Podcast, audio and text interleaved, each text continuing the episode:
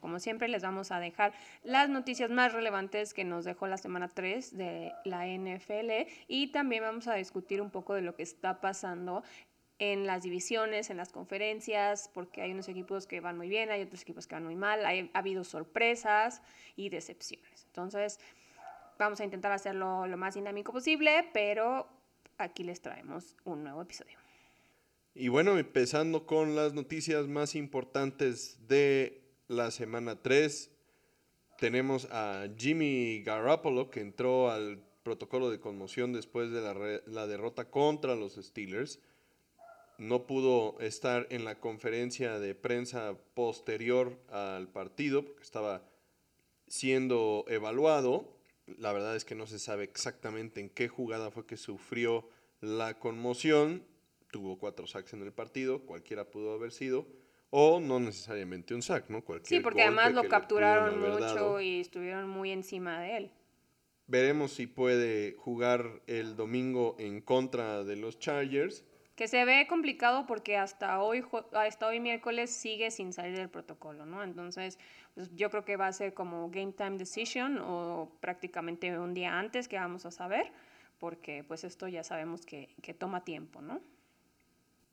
Las alternativas para los Raiders en este caso son Brian Hoyer o Aiden O'Connell, quien es el novato y que jugó muchísimo en la, en la pretemporada. Y que además lo hizo muy bien y hablaron muy bien de él, ¿no? Exactamente. Podríamos pensar que es el favorito del staff de cocheo. Se sospecha que podría ser Brian Hoyer porque ya tiene la experiencia, pero McDaniels no ha querido nombrarlo como el titular, ¿no? Entonces yo creo que, pues sí, como dices, pues parece que Aiden O'Connell es el favorito, entonces igual vamos a tener que esperar a ver quién toma la batuta de este equipo mientras Jimmy G está fuera. Hablando todavía de corebacks que tienen algo que ver con los Raiders, Derek Carr, quien salió del partido del domingo de los Santos, tuvo una lesión en el hombro, la verdad se parece.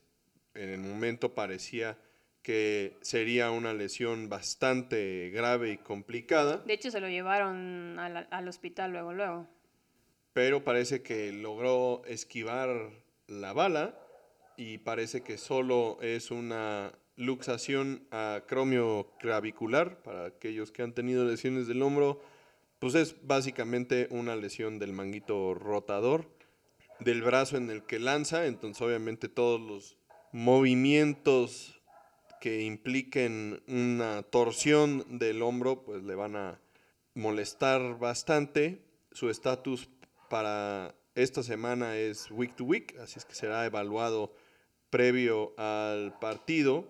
Pero el coach Dennis Allen no ha descartado su participación en el juego de esta semana, que es un juego divisional importante. Sí, de hecho, él, él ya dijo, del Carr, que él tiene toda la confianza, confianza puesta en Jameis Winston, que a fin de cuentas fue quien terminó el juego de la semana pasada y lo hizo relativamente bien pero pues obviamente lo dices también por ser buen compañero de equipo, ¿no? Porque lo que él quisiera es estar de regreso, pero si tienes un coreback que sabes que te puede sacar del apuro, pues mejor no presionar la situación, ¿no? Entonces, igual vamos a tener que esperar a ver qué pasa y ver si va a poder estar, como dices, en el juego contra Tampa Bay, pero veremos qué, qué, puede, qué puede hacer para recuperarse o qué va a poder hacer James Winston en su lugar, ya que el coach Dennis Allen dijo que Taysom Hill no es ni siquiera opción para tomar la posición de coreback ahora que ya está teniendo más repeticiones en otras posiciones. Bueno, eh, hablando de Taysom Hill, sí es importante mencionar que tuvo una participación bastante importante en el juego de la semana pasada. También como coreback, no solamente en otras posiciones, pero efectivamente el coach Dennis Allen no está ni siquiera pensando en la posibilidad de que él sea el coreback titular. Por otro lado, en otras de esas lesiones que han impactado el rumbo de, una, de la temporada, tenemos una actualización de Saquon Barkley, quien aun cuando sufrió un esguince de tobillo alto, que ya sabemos que es bastante complicado, en la victoria de la semana 2, se habla de que podría regresar para el juego de lunes por la noche contra Seattle, aprovechando pues que tienen una semana larga para prepararse en Nueva York, ¿no?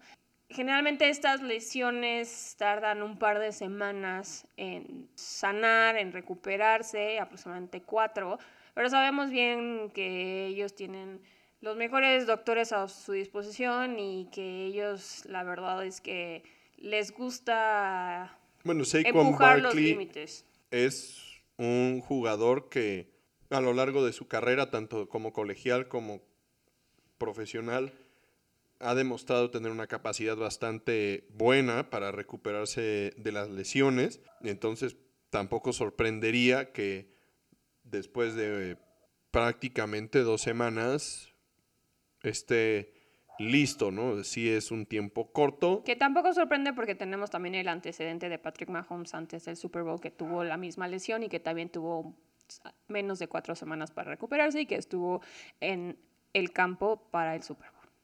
Continuando con los corredores, vamos a platicar sobre Nick Chubb. En los estudios que le hicieron indican que las noticias son bastante alentadoras y evitó una lesión bastante más complicada de lo que parecía. Aparentemente, de acuerdo a los estudios, es una ruptura del ligamento medial y una hiperextensión del anterior cruzado entonces se espera que al momento de operar no encuentren mayor daño y entonces que pueda recuperarse de buena manera para la temporada siguiente. Eh, por el momento, Jerome Ford ha sido el corredor que tomó la batuta en, el equipo.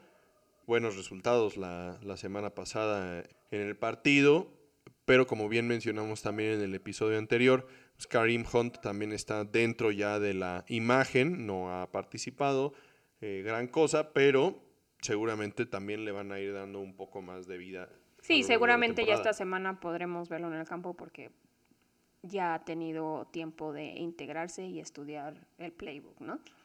Quien no recibió buenas noticias fue Mike Williams, uno de los mejores receptores de los Chargers, porque él sí sufrió una ruptura del ligamento anterior cruzado en el tercer cuarto de la victoria contra los Vikings. Y esta lesión, como ya sabemos y como lo hemos discutido muchas veces, lo va a dejar fuera el resto de la temporada. En su lugar van a tener que quedarse el novato Quentin Johnson y George Palmer porque no tienen otras opciones y porque el hueco que Williams deja es muy, muy grande. Y para la situación en la que están los Chargers ahorita, pues sí va a resultar una baja significativa. Es muy lamentable la historia de Mike Williams. Digo, eh, es un receptor extremadamente talentoso. Cuando está en el campo de juego realmente es un jugador al que hay que estarle poniendo muchísima atención. Y si consideramos que Keenan Allen también estaría en el campo al mismo tiempo, pues representa un peligro dual para cualquier defensiva. Desafortunadamente para los Chargers, tanto Keenan Allen como Mike Williams son extremadamente propensos a las lesiones. Ambos han tenido una historia de lesiones muy, muy grandes en la NFL.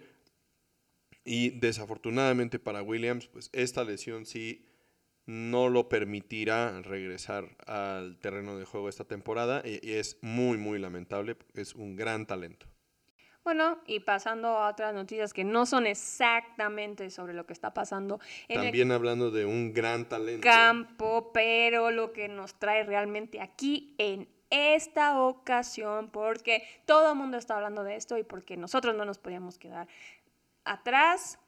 La siguiente noticia es la más interesante de esta semana y es que finalmente a Travis Kelsey se le cumplió su deseo y su vision board y el reto que le puso a Taylor Swift de irlo a ver a Arrowhead. Sí, un, fenómeno, la verdad, lo que sucedió con Taylor Swift y Travis Kelsey en el partido de los Chiefs de esta semana contra los Bears, además.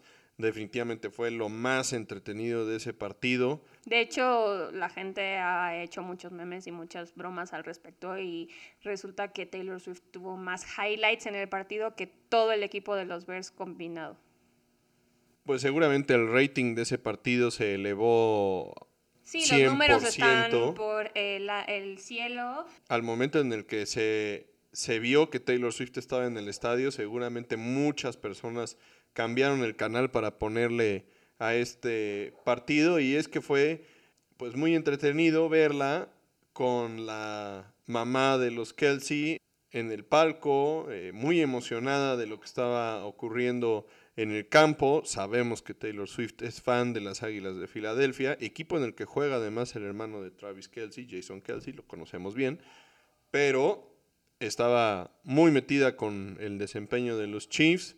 Eh, se vio apoyando a Travis, este, dándole chest pumps a los otros asistentes. Asistentes del, del, palco. Podemos hablar de tantas cosas que salen de aquí, desde que Patrick Mahomes y Travis Kelsey voltean al inicio del partido y le hacen un pequeño wave, y de que otros jugadores de repente les llega el chisme y dicen que ¿qué, quién está aquí? Voltean rápidamente al, palco a ver si sí es cierto, si no es cierto. Y que ella traía una chamarra de los Chiefs que todavía no sale a la venta, entonces no sabemos si se la dio Travis o se la dio alguien del equipo. Se vio muy, muy cómoda conviviendo con la mamá Kelsey, bromeaban, se reían la verdad es que ha habido muchísimo de qué hablar de esta situación y pues todo lo que ha generado alrededor de esto, ¿no?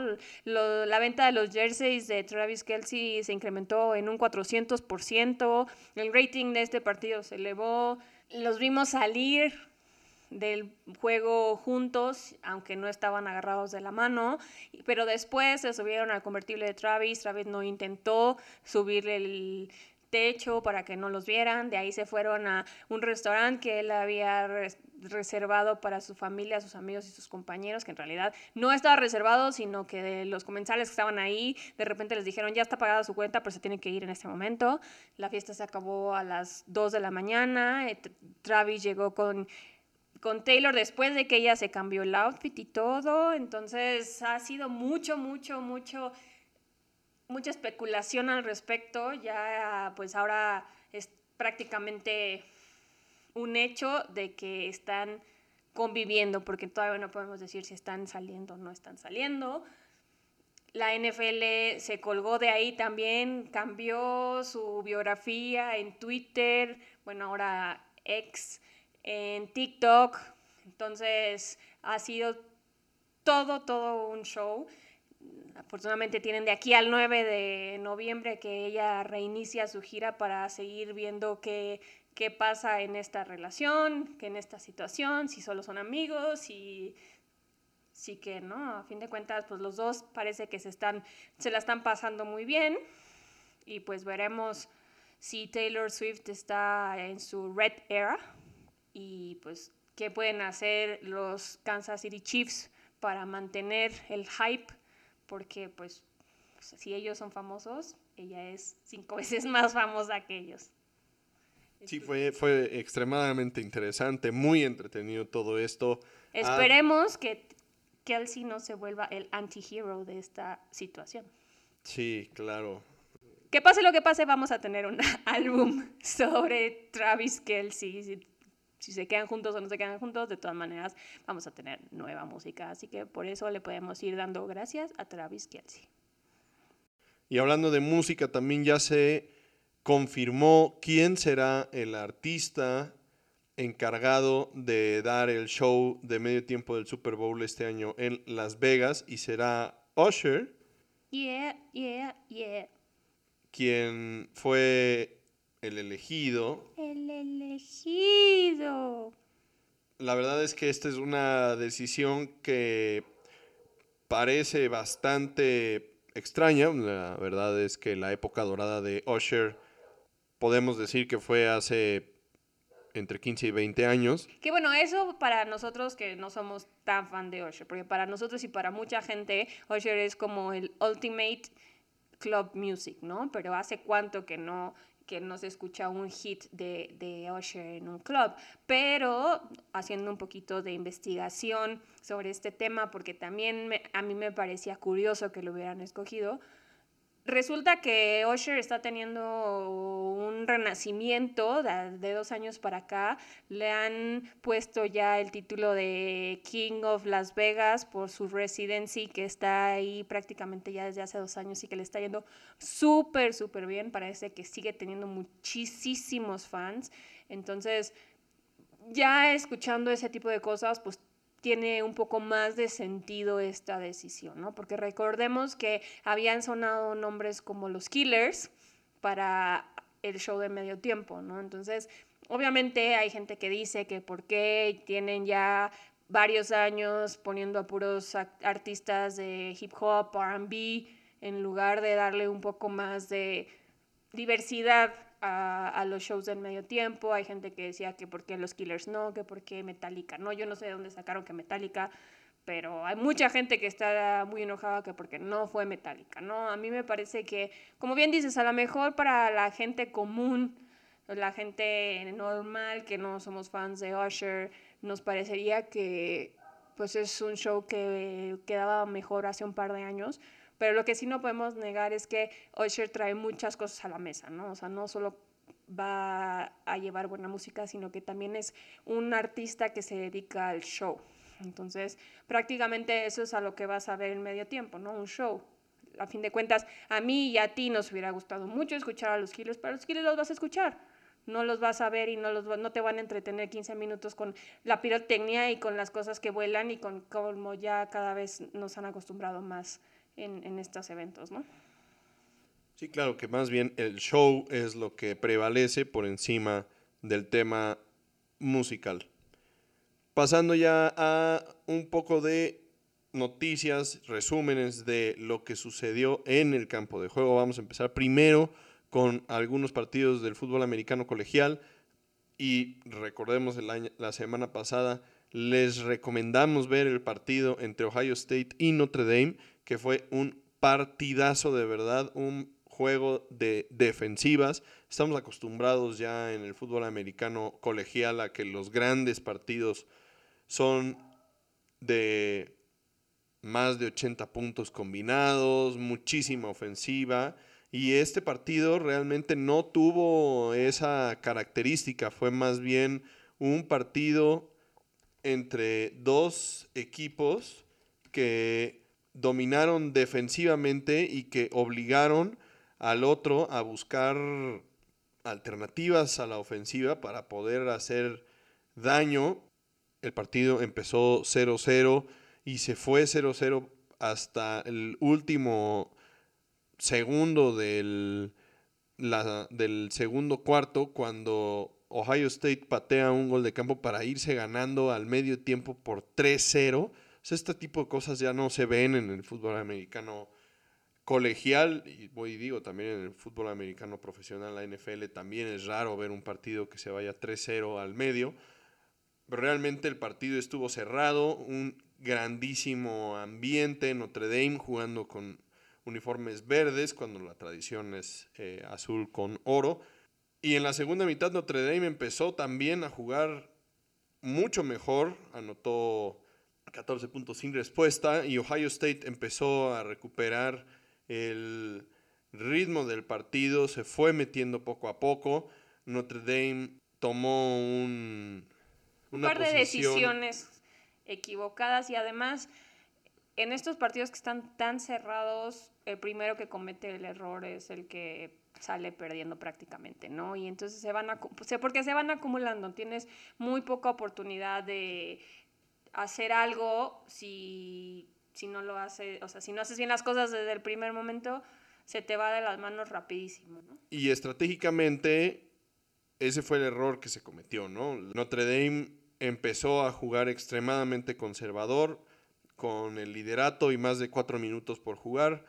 Buscaron privilegiar terminarse el reloj en lugar de seguir siendo un poco más agresivos, buscar las debilidades de Ohio State y terminar con el partido con puntos. Simplemente buscaron acabarse el reloj, entregaron el balón y Ohio State terminó por quedarse con la victoria.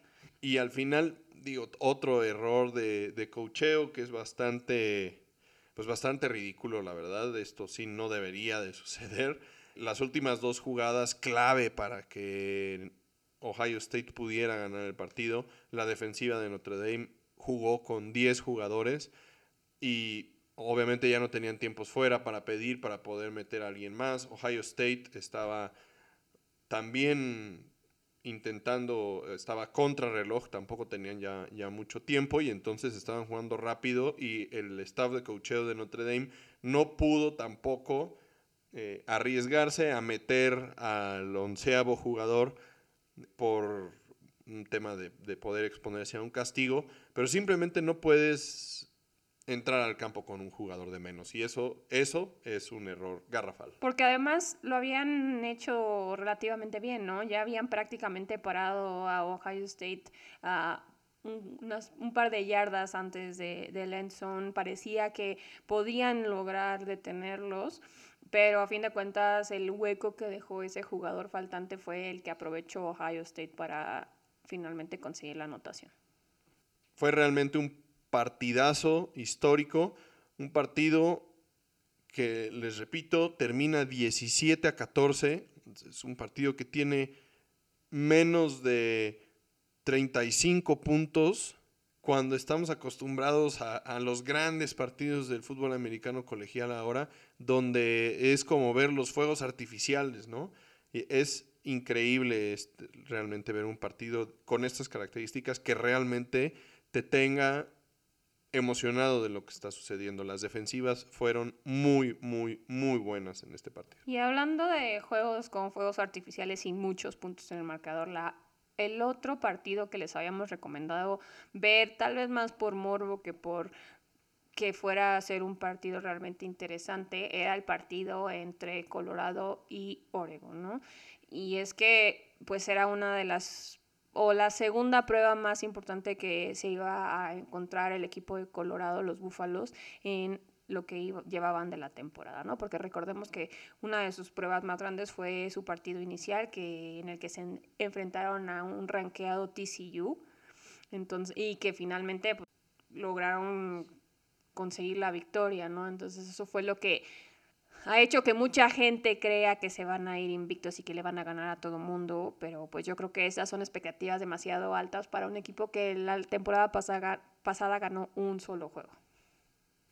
Sí, y la verdad es que para mí era muy, muy claro que, este partido no iba a ser fácil para los Búfalos de Colorado y para Coach Prime, justo por lo que mencionas, ¿no? Son un, un equipo que gana un solo partido en una temporada y por más que cambies y que traigas a el mejor coach de la historia, e, es, es, extremadamente difícil darle la vuelta a un programa tan rápido y...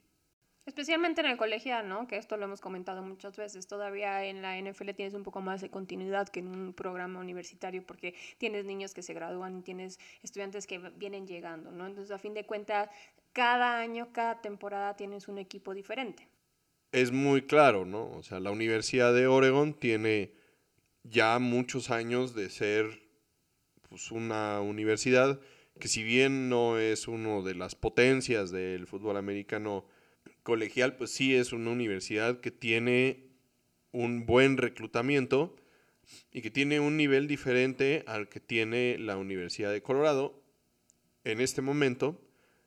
Y para mí era bastante obvio que los Patos iban a ganar este partido.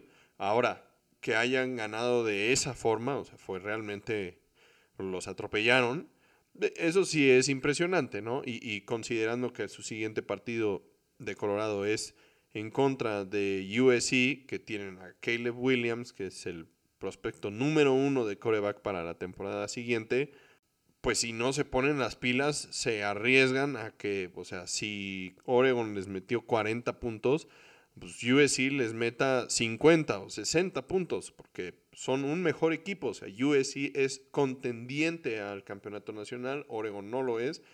Entonces, digo, esta es la realidad de Colorado hoy, por hoy.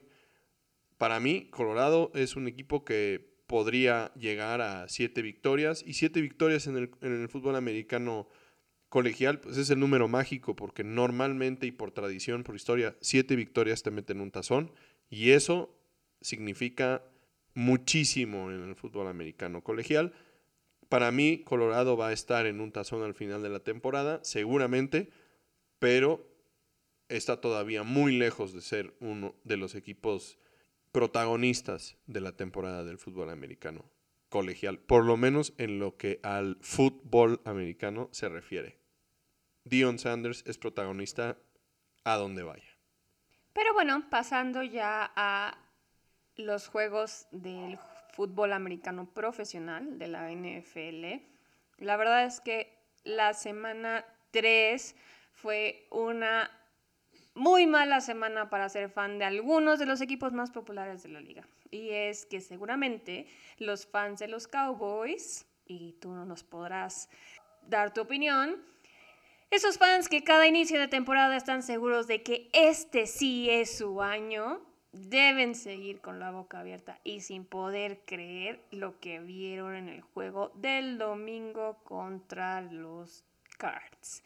Un juego que hasta nosotros en el episodio anterior anunciamos como prácticamente de trámite por cómo llegaban los Cards a este partido. Pero cometimos el grave error de olvidar que en el fútbol americano todo puede pasar. Hablando estratégicamente, hablando realmente del, del desempeño de los vaqueros, la realidad es que en los primeros dos partidos se vio una falta de creatividad en la zona roja que al final de cuentas por lo dominante que fueron tanto a la defensiva como en general a la ofensiva, esta falta de eficacia y de eficiencia en la... Más bien de eficacia, ¿no? Porque estamos hablando de meterla al Lenzón, no de en cuántas jugadas las metiste al Lenzón. Esa falta de eficacia en la zona roja, en un partido como el del domingo, donde estás perdiendo, donde el otro equipo parece que te tiene tomada la medida, es muy costosa. Y para mí ese es el problema, el problema de fondo que tienen los vaqueros. Necesitan más creatividad para poder anotar touchdowns, porque si no, no van a lograr nada en la temporada cuando realmente se enfrenten a los equipos que los van a poner a prueba. Sí, porque por lo menos en lo que va de la temporada se están volviendo uno de esos equipos que si no empieza ganando, no puede remontar, ¿no? Y es que, como bien decías, los primeros juegos de la temporada, los primeros dos, fueron contra equipos que en realidad no estaban batallando, estaban sí, batallando. no les plantaron cara y que no tenían ni pies ni cabeza en ese momento, los Giants y los Jets, ambos equipos de Nueva York. Entonces, pues para ellos fue muy fácil tomar una ventaja temprana y mantenerla, ¿no? Lo cual no pudieron hacer aquí porque los Cards se van arriba en el marcador y entonces ellos, como bien dices, no supieron cómo reaccionar y cómo responder porque no están logrando anotar una vez que llegan a la zona roja, ¿no? Viendo el, el lado de la defensiva de los vaqueros, el punto flaco sigue siendo el mismo de los años anteriores. La defensa por tierra de los vaqueros, pues fue segundona el, año pasado. Por debajo de la mitad ranqueada en la liga.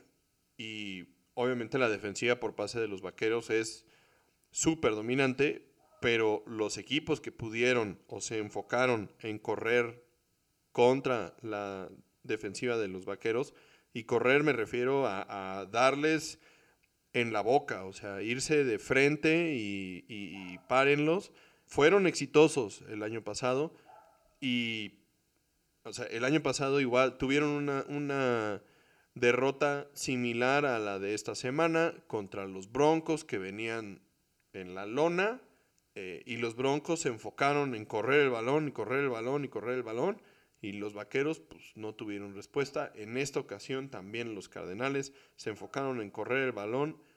James Conner dio un partidazo de verdad, un juego increíble, se, lució y este, eh, esta es la fórmula para ganar a los vaqueros. O sea, ¿quieres anotar a los vaqueros? Pues córreles, córreles y que te paren porque es verdaderamente el punto flaco de la defensiva.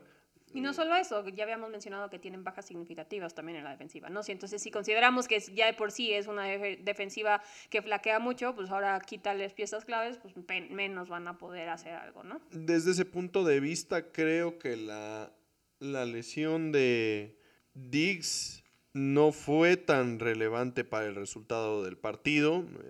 Creo que, que desde ese punto de vista, eh, los Cardenales no presentaron un reto para el perímetro de los Vaqueros. Más bien fue el juego por tierra, o sea, la combinación de James Conner, la flexibilidad que les da Rondell Moore y, la, forma en la que lo utilizaron para, para abrir el campo, corriendo el balón, destanteó completamente a la defensiva de los Vaqueros y no tuvieron una respuesta para, para eso y así los dominaron pues todo el partido. Me parece que los Vaqueros pecaron también de soberbios. El tackle izquierdo titular, Tyron Smith, estaba equipado y tomaron la decisión de no meterlo a jugar. También eh, por lesión no jugó Tyler Viadash, su centro, y tampoco Zach Martin, que es su mejor jugador a la ofensiva, el gar derecho, que ya habíamos mencionado. Entonces, pues, quítale a la ofensiva a sus tres mejores jugadores de la línea ofensiva. Y súmale que Prescott tuvo su primera intercepción de la temporada y pues la receta no dio resultados, ¿no? Entre la soberbia, la falta de la estrategia y lo que tú quieras, estamos hablando de, que pues fue un, un, desastre. La verdad es que se vieron terribles, se vieron terribles. Y por su parte, el coreback de Arizona, Joshua Dobbs, consigue su primera victoria como profesional y la primera victoria del año para Arizona. Un equipo que finalmente logra aferrarse a un liderato en el marcador, ¿no? Porque las dos semanas anteriores ah, se habían ido arriba en el marcador, pero no habían sido capaces de, de mantener esa ventaja, ¿no? Finalmente lo logran contra un equipo que nadie esperaba que se doblegara de esa forma. Pero bueno, si creemos que los vaqueros están perdidos, pregúntenle a los Broncos cómo se sienten esta semana después de semejante paliza que recibieron por parte de los Delfines de Miami y es que estos se convirtieron en el primer equipo en anotar 70 puntos en un partido en más de 57 años. Esto fue algo insólito, completamente inesperado. Fueron 10 touchdowns los que se anotaron por parte de los delfines, que pudieron haber sido más, porque a pesar de que el marcador suena abultado, pues el coach Mike McDaniel pisó el, freno. Del, del acelerador porque todavía estaban en posición de anotar ya sea un touchdown más o un gol de campo. Y la verdad es que él, teniendo el espíritu de... Sí, del fair play. Del fair play, decidió no romper el récord en puntos anotados o empatarlo. Y entonces, pues en las últimas jugadas lanzó, mandó carreras por el centro para acabarse el reloj. Y, fin, y al final, pues mandó a su coreback a encarse para ya no seguir anotando y restregándoles esta derrota a los, a los Broncos más en la cara. La verdad fue impresionante. De los 10 touchdowns que anotaron, 8 los anotaron los corredores eh, Raheem Mostert y Devon Chan y fueron 726 yardas de ofensiva. esto es más de lo que a veces vemos por, en dos equipos y ellos lo hicieron solos. Fue impresionante. Tua se ha visto muy bien, muy eficiente con el balón, eh, deshaciéndose de, de él súper rápido, con un gran ritmo. La verdad es que hasta el momento ha sido impresionante ver jugar a Tua. Muy, muy... La verdad es que la palabra es eficiente, ha sido muy eficiente, se ha visto muy, muy suelto en su desempeño con el balón y los resultados ahí están y, la verdad es que es, es impresionante ahorita lo que está sucediendo con los delfines y también lo que está sucediendo con los broncos, ¿no? No, y también es de aplaudirle a Mike McDaniel cómo está llevando tanto el cocheo de este equipo, porque es algo que no habíamos visto en el campo, porque recordemos que todos estos coaches de tradición y de la vieja escuela son de ser rudos y de prácticamente ser como militares y de no permitir debilidades ni nada por el estilo y estos nuevos coaches más jóvenes están llegando a cambiar ese paradigma, ¿no? Y parece ser que a McDaniel le está dando resultado y por otro lado también tenemos que recordar todo el chisme que se ha generado alrededor de, lo, de su llegada a los Dolphins, ¿no? Recordemos que McDaniel fue un ball boy en los Broncos porque su mamá trabajaba para la organización y le consiguió un trabajo ahí. Finalmente después consigue un trabajo como de... Sí, de asistente. De asistente de coaches y empieza y, y justo a, través de, de, los Broncos, porque en ese entonces Mike Shanahan, quien es papá de Kyle Shanahan, era el coach de los Broncos. Después Kyle Shanahan se lleva a Mike McDaniel a Washington, que es donde prácticamente Kyle Shanahan empieza a ser el, head coach y después ya cuando llega a San Francisco y se, lo, se establece él como el head coach de San Francisco, lo lleva a Mike McDaniel como el coordinador del juego por tierra y pues ya de ahí obviamente la historia se cuenta sola. No, y, y también recordar que cuando los Broncos empiezan a buscar un nuevo coach, ni siquiera quisieron darle la oportunidad de entrevistarse para ellos, ¿no? Entonces, se ha hablado mucho de que él podría no haber tenido ese detalle y ese fair play contra los Broncos después de que le hicieron el feo, pero pues ese no es McDaniel y esa no es su personalidad y pues él ha optado por kill him with kindness y parece ser que le está funcionando. ¿no? Y a fin de cuentas, pues esta fue una muy mala semana para ser un fan del fútbol americano en Colorado. Pasando a otras noticias, eh, también los Chargers y los Bengals habían iniciado la temporada con récords de 0 y 2, lograron evitar irse a 0 y 3 los Chargers a costa de los vikingos de Minnesota que pues sí se van al récord de 0 y 3 y bueno, también ya como comentamos de la pérdida de su jugador Mike Williams. Los Bengals por otro lado, con Burrow no al 100%, pero sí viéndose efectivo y vaya, dijo él que era más importante evitar dejar ir otro juego que descansar una semana.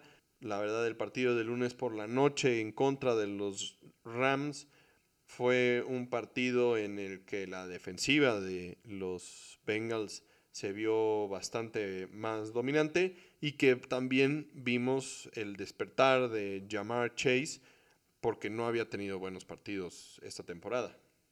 Sí, con la línea ofensiva como eh, está en, los Bengals, pues pudo, haber sido una catástrofe considerando que se iban a enfrentar a Aaron Donald, ¿no? Quien si bien sí logró capturar a Joe Burrow, no hizo el daño que esperábamos que hiciera.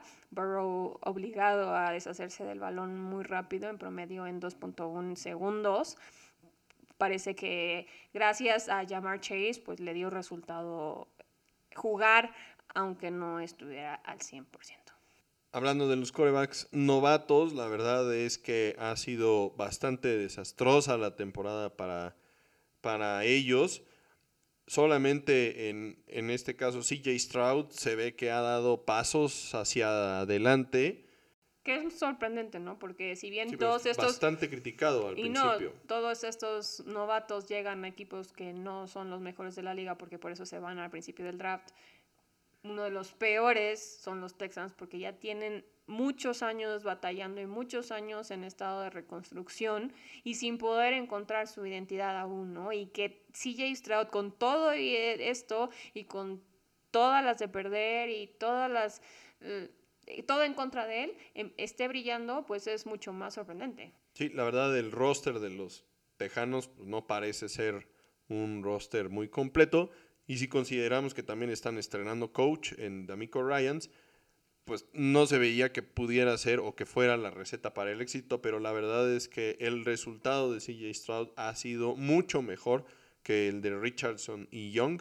La verdad, ninguno de los dos se ha visto dominante. Bryce Young de Carolina y Anthony Richardson de los Colts. Así es, ¿no? Y Richardson ha tenido destellos, ¿no? Eh, eh, su habilidad para correr con el balón pues, lo ha puesto en, situaciones de, hacer jugadas importantes. De ahí su ingreso al protocolo de conmoción, justamente corriendo con el balón, anotando y, al momento de ser tacleado, pues azotó ahí la cabeza contra el pasto. La verdad, el caso de Bryce Young ha sido muy hasta penoso porque no el equipo a su alrededor no se ve que esté teniendo un buen desempeño. Él ya tuvo su primer lesión, algo de lo que se había hablado desde el inicio. Él es un muchacho delgado, bajo de estatura, que podía tener riesgo y pues no tenemos ni tres semanas de, de fútbol americano y él ya está en la banca, ¿no? Entonces, es, esto era justo lo que preocupaba sobre él. Y por su parte, aunque como bien mencionas, Anthony Richardson con los Colts estaba teniendo resultados, no podemos decir si buenos o malos, pero estaba dando resultados. El hecho de que esta semana los Colts con Gardner Minshew parecieron no extrañarlo, eso tampoco augura muy bien para Richardson, ¿no? O sea, obviamente Minshew no le va a quitar el, trabajo a Anthony Richardson porque se espera que él sea el futuro de la franquicia, pero pues considerando que tú eres la estrella, deberíamos de pensar que podrían haber batallado un poco más sin él y pues no fue el caso, ¿no? Entonces también se le van a complicar las cosas. Todavía no sabemos si va a poder regresar o no va a poder regresar. Finalmente hoy ya Em, entrenó, él tomó el grueso de las repeticiones en el entrenamiento de miércoles, habrá que esperar a que ya lo activen. Bueno, pues pasemos a notas un poco más alegres y hablemos de equipos que han ganado. Y sí, tenemos todavía tres equipos invictos en la temporada. Eh, son menos de los que hubiéramos pensado que tendríamos en este momento, pero pues son los Delfines, las Águilas de Filadelfia y los 49ers, que si hablamos de los equipos de la Nacional, pues son los equipos que nosotros pronosticábamos que tuvieran un gran desempeño. Por el lado de la americana, realmente los Delfines sí son una sorpresa y se han visto tremendamente bien. Y sí, como dices, los Dolphins podríamos decir que tienen una ofensiva de calibre de Super Bowl, ¿no? Obviamente todavía es muy temprano una temporada para asegurarnos que esto pueda pasar, porque pues como bien dijimos al principio del, episodio, todo puede pasar y a lo mejor empiezan 3-0 y de ahí ya no gana ningún otro, pero no creemos que esto sea el caso. El problema es que esta semana los Dolphins tendrán una prueba dura al visitar a los Bills, que si bien no se han visto tan dominantes como hubiéramos esperado en estas alturas de la temporada, siguen siendo una potencia en la NFL y un rival divisional. Obviamente parece ser que la pelea por esta división se va a dar entre estos dos equipos. Sí, recordemos que el partido, el primer partido entre estos dos equipos de la temporada pasada fue uno de los mejores partidos de la temporada y también fue el primer partido donde Tua se conmocionó la temporada pasada. Entonces, como bien dices, ¿no? O sea, para los Delfines también la temporada pasada iniciaron muy bien la temporada y después de ese partido contra los Bills se fueron apagando un poco y entonces esperemos que este partido de esta semana no tenga este tono como el del año pasado. Ojalá que sí sea uno de los mejores juegos de la temporada, pero que ambos equipos salgan sanos y salvos. Por su parte, los 49ers refuerzan la idea que teníamos de que iban a ser una potencia de la conferencia nacional y siguen su dominio, el cual podría extenderse en la semana 4 si logran mantener a raya a los Cards, que si bien no han estado tan bien como ellos quisieran, vienen de una victoria importante y a fin de cuentas son un rival divisional. ¿no? Entonces, no vamos a cometer dos veces seguidas el mismo error de decir, ah, es que los Cards son una papita y los 49ers los van a pasar por encima. No, vamos a darles el beneficio de la duda, que aunque sí creemos que los 49ers son favoritos por mucho, de nuevo, todo puede pasar. Por el lado de las Águilas de Filadelfia, igualmente, pues son un equipo que tiene mucho nivel, a pesar de que no se han visto tan dominantes como la temporada pasada. Esta semana reciben a un rival divisional que viene de sufrir su primer derrota también en contra de los Bills, y hablamos de los Commanders en este caso, y la verdad no habían tenido grandes pruebas, hablamos de que jugaron contra los Cards, contra los Broncos, y finalmente cuando se enfrentaron a un equipo de otro nivel como los Bills, fueron dominados fácilmente. La verdad es una prueba importante también para Filadelfia porque la defensiva de, los Commanders sí ha sido una de las mejores de la liga en lo que va del el año y la ofensiva de las Águilas se ha visto suficiente, nada más. Pero al final no importa si te ves mal en septiembre, el chiste es jugar bien en diciembre. Y bueno, considerando que hay pocos equipos invictos para estas alturas de la temporada, sí tenemos que decir que hay dos divisiones que se ven completamente abiertas. En este caso, la AFC North y la NFC South. Ambas tienen a tres equipos con récord de dos ganados y un perdido, entonces está bastante, bastante cerrada la competencia, por lo menos hasta este momento. Sí, por el lado de la AFC North, bueno, tenemos a los Steelers, a los Ravens y a los Browns, que son los equipos que, tienen los récords ganadores. Y obviamente con el récord perdedor tenemos a los Bengals, que mantuvieron las esperanzas vivas para la temporada y que desde mi punto de vista todavía tienen una buena probabilidad de ganar la división, considerando que si bien los otros tres equipos tienen récords ganadores, ninguno se ha visto extremadamente dominante. Entonces, si realmente los Bengals pueden ir elevando su nivel al que les conocemos, seguramente podrían ganar esta división todavía. Y por el lado del sur de la Nacional, los Falcons, los Bucks y los Saints son los equipos que tienen oportunidad de quedarse con el título divisional porque pues las Panteras están prácticamente fuera de la discusión en este momento, ¿no? Pero la verdad es que también como en el caso de los Steelers, Ravens y los Browns, todavía es un poco complicado saber cuál de los tres va a destacar y incluso si los tres van a tener un desempeño suficiente para poder pelear por un lugar en playoffs, ¿no? Por último, hablando de los equipos que están más mal en este inicio de la temporada y con el perdón que nos merecen las aficiones de los Bears, los Broncos y los Vikings, la verdad es que ha sido un inicio de temporada terrible para estos tres equipos. Los Bears realmente se había hablado muchísimo y no han podido hilar el desempeño en ninguno de los dos lados del balón.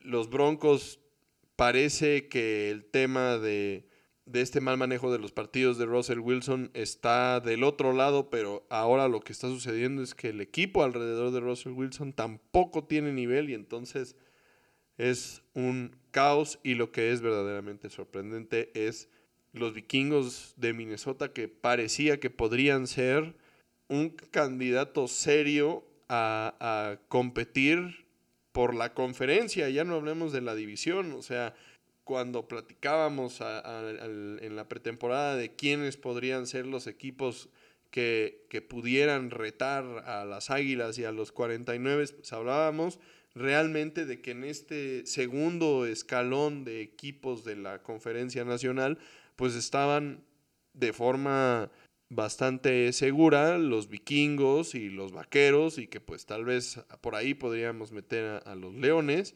y, los vikingos ahora la verdad es que no, no han podido hacer nada. Y bueno, si los tres están perdidos, creo que hay que mencionar que por más que critiquemos a los Bears, sí, perdieron de forma fea y Taylor Swift estuvo ahí para ver esa vergüenza, pero con todo y que se enfrentaron a el equipo campeón defensor, no les anotaron los 70 puntos que Miami les, les anotó a los. No, por supuesto. Entonces hay de equipos malos a equipos malos.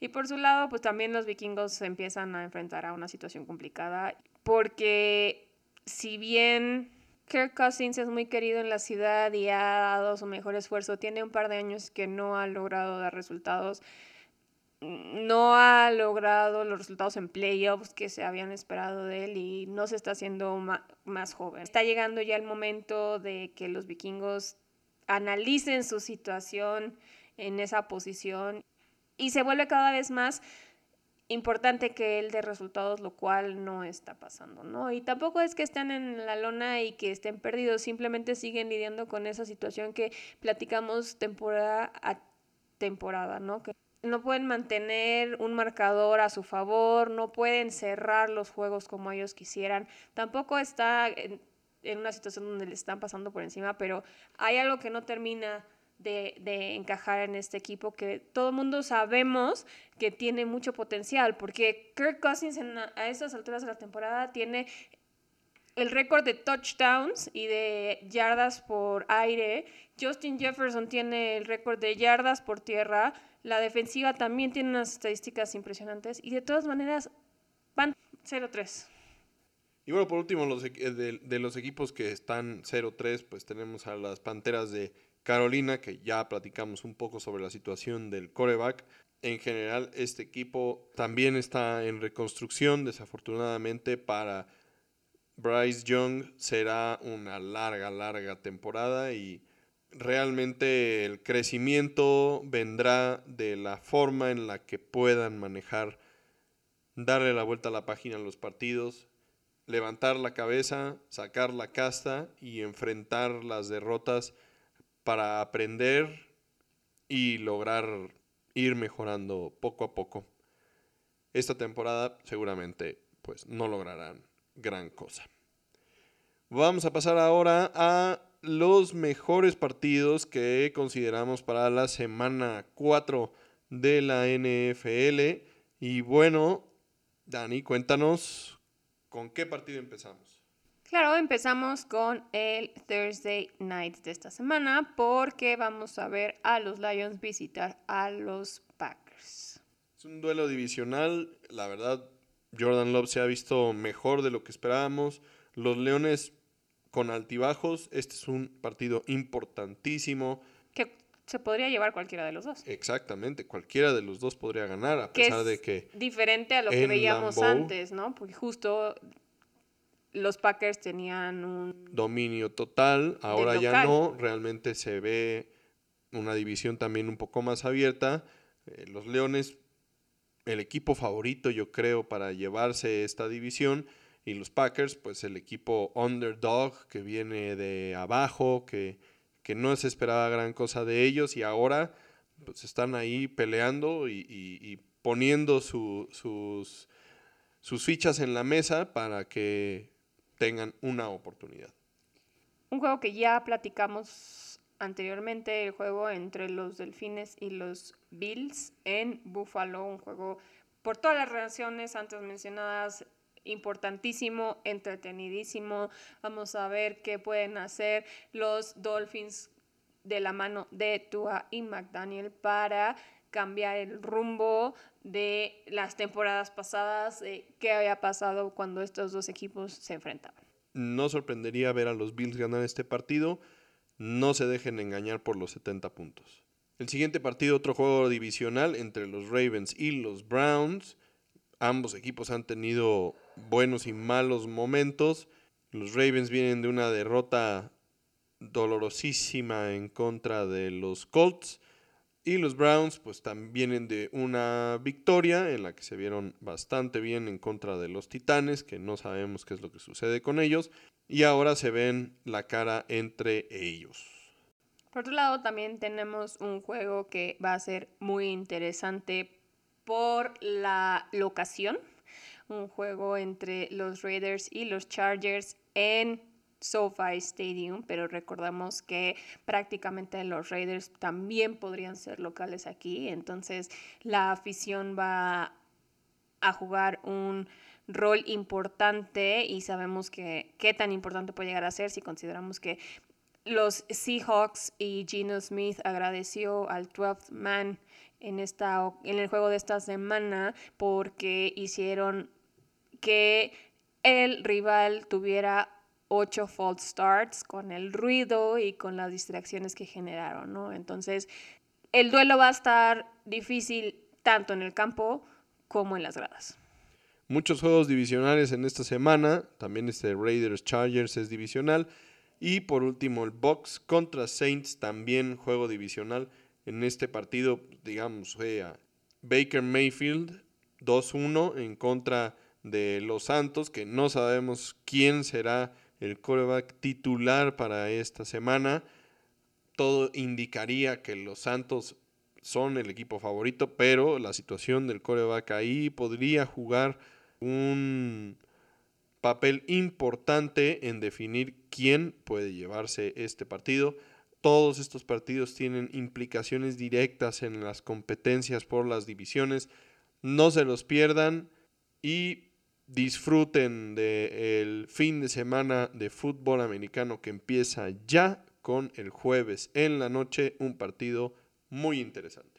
Recordemos también que esta semana tenemos el primer juego internacional, un juego en Londres donde los jaguares son más que locales y se van a enfrentar a los Falcons. Aquí lo interesante es que va a haber una doble transmisión, la transmisión normal y además vamos a poder ver la transmisión desde el cuarto de Andy de Toy Story. Entonces, en tiempo real vamos a ver a los jugadores transformarse en juguetitos para tener una experiencia diferente en el campo.